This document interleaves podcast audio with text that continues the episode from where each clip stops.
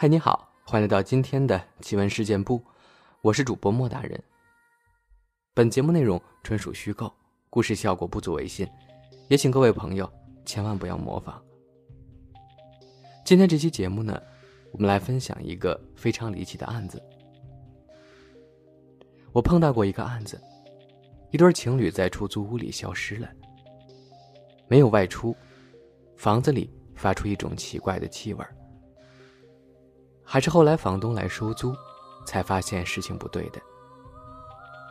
这房东的职业呢也很特殊，他在殡仪馆工作，是给死人整形的，让他们走的时候好看一点。租这种房子确实需要勇气。女生就很有勇气。本来她在里面住的很正常，直到有一天深夜，房间里发生了很诡异的事情。这案子是从房东急匆匆来报案开始的。当时房东跑到我们派出所，一脸焦急。他是个四十多岁的中年大叔，人瘦高，脸胖圆，看上去有点奇怪，就像个卡通人物。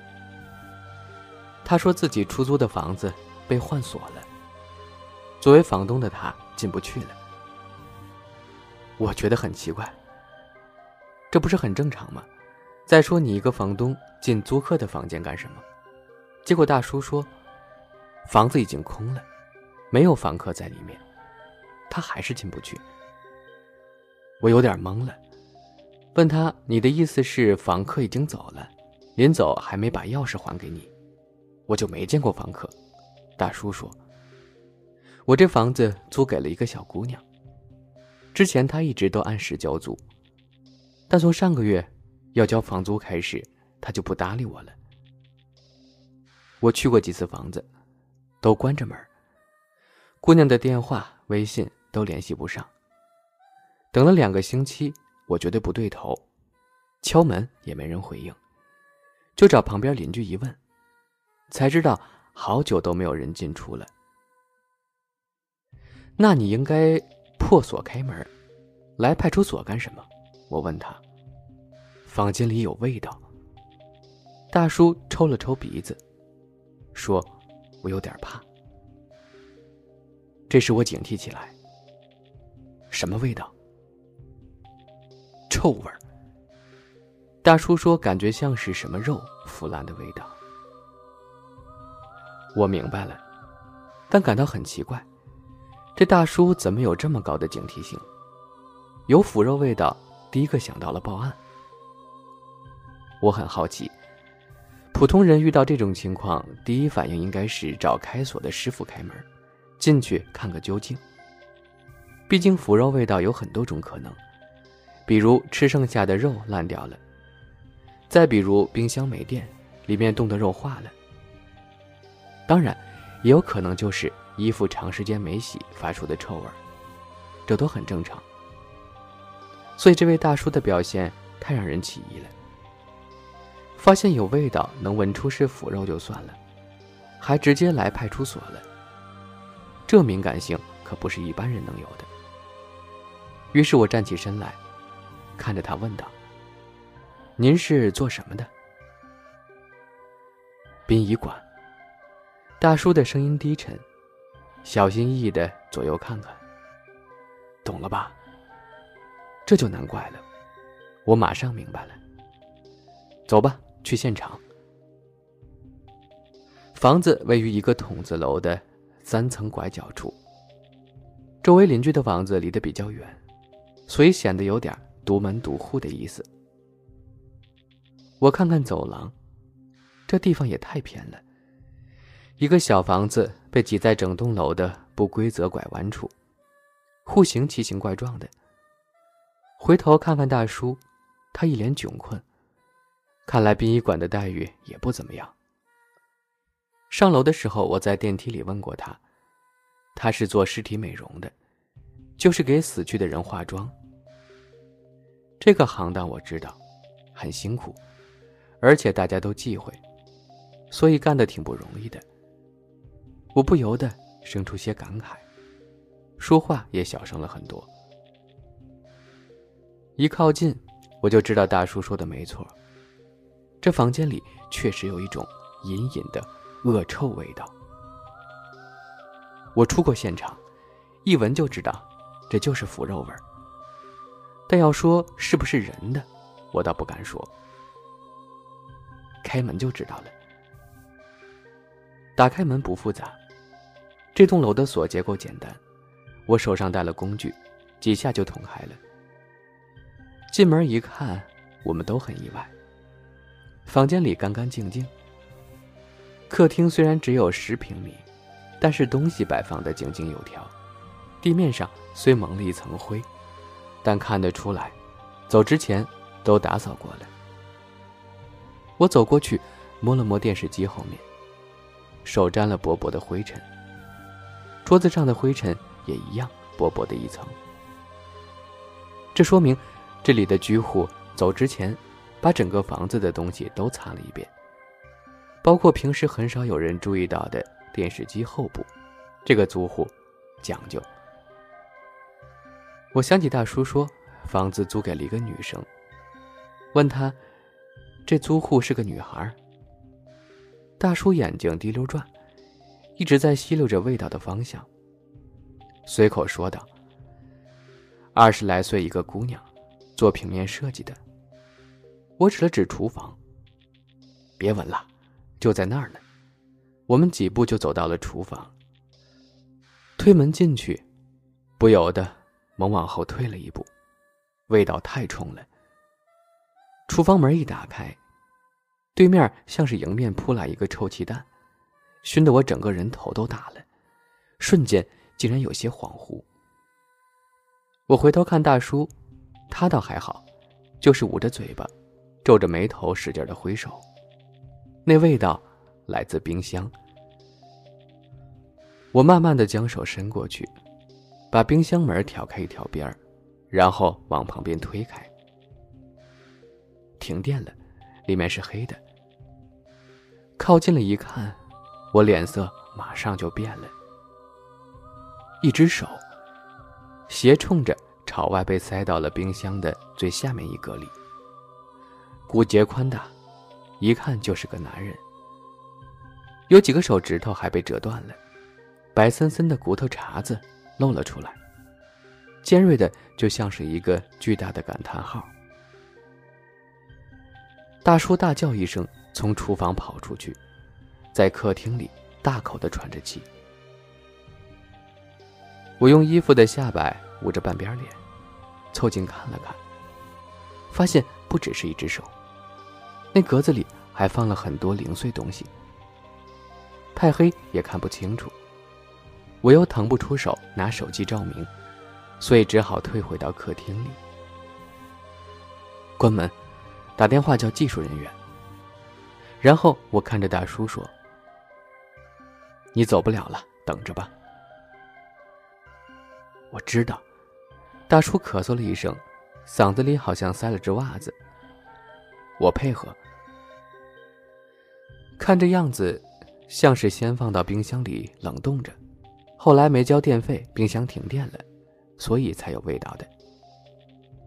我对大叔说：“不然你还闻不到。不过我还真挺佩服你鼻子，隔着两层门都能闻到是尸体的味道。”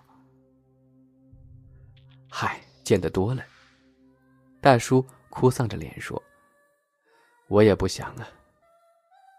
不过我没见过这么碎的，太他妈恐怖了。”在门外等人的功夫，我一直盯着眼前的大叔看。他被我看得发毛了，啧啧嘴问：“你看我干嘛？你在殡仪馆具体是做什么的？”我点上一根烟，问道。给死者整容的，大叔说：“人死了之后相貌都有点变形，我就是给上上妆、扑扑粉，画的有点人气儿，这样看上去生动一点，不然那些家属看到尸体的样子都受不了。”见过很多死人吧？我看着他问。那还用说？大叔一听乐了，说出来不怕你笑话。我见过的死人比活人都多，这就是你判断里面有尸体的原因。我也笑了笑，问道：“算是吧。”大叔犹豫着说：“见多了死人，有种奇怪的感觉。房间里是不是有尸体？我心里都有预感。这事儿有点邪乎，说出来你也未必信。”他缩缩手道：“我也来一根。”我递给他一根烟，他点上抽了一口，大团的烟雾升起来，他的面目也模糊起来。我碰过的死人多了，对那种气息很熟悉。他说说不清楚，就是能感觉到。来这个房子时我就觉得不对，转头我就去找你们了。我当时不敢说，不过心里猜到了。大叔看着我。里面多半是有死人，是有点邪乎。我笑了笑，不再说话了。这个大叔有点奇怪，我心想。法医大徐到了，一进门，看是我乐了。怎么又死人了？大徐去警校培训过，算是半个同学，所以比较随意。我看一旁的大叔。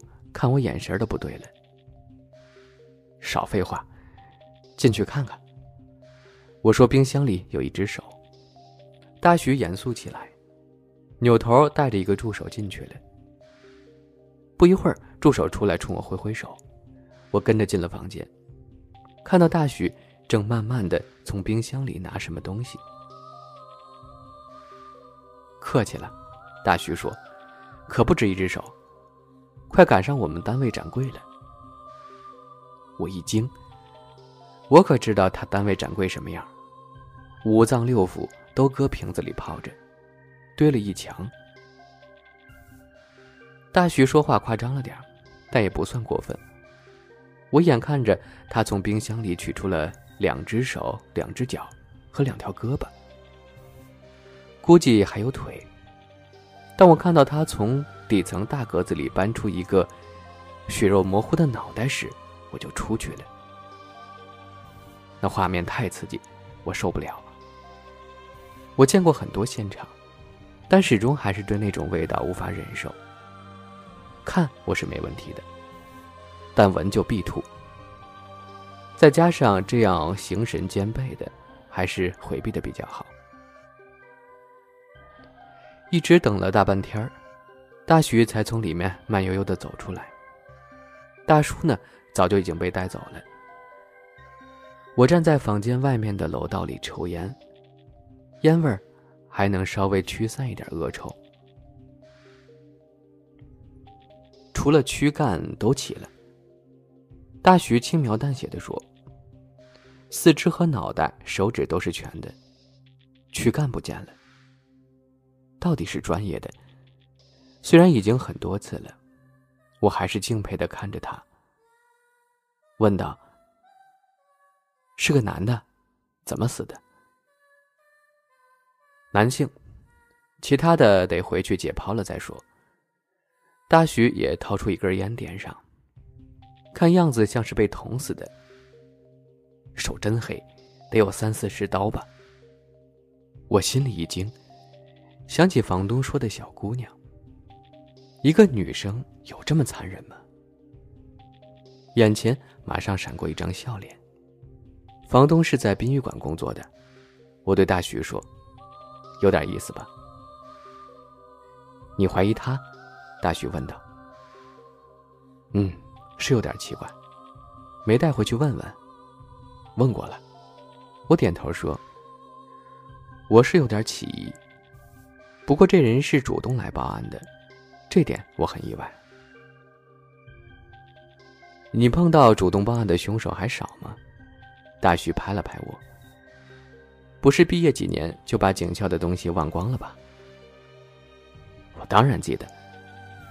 我说，不过总觉得哪里不对。一般来说，凶杀案的第一嫌疑人就是报案人员。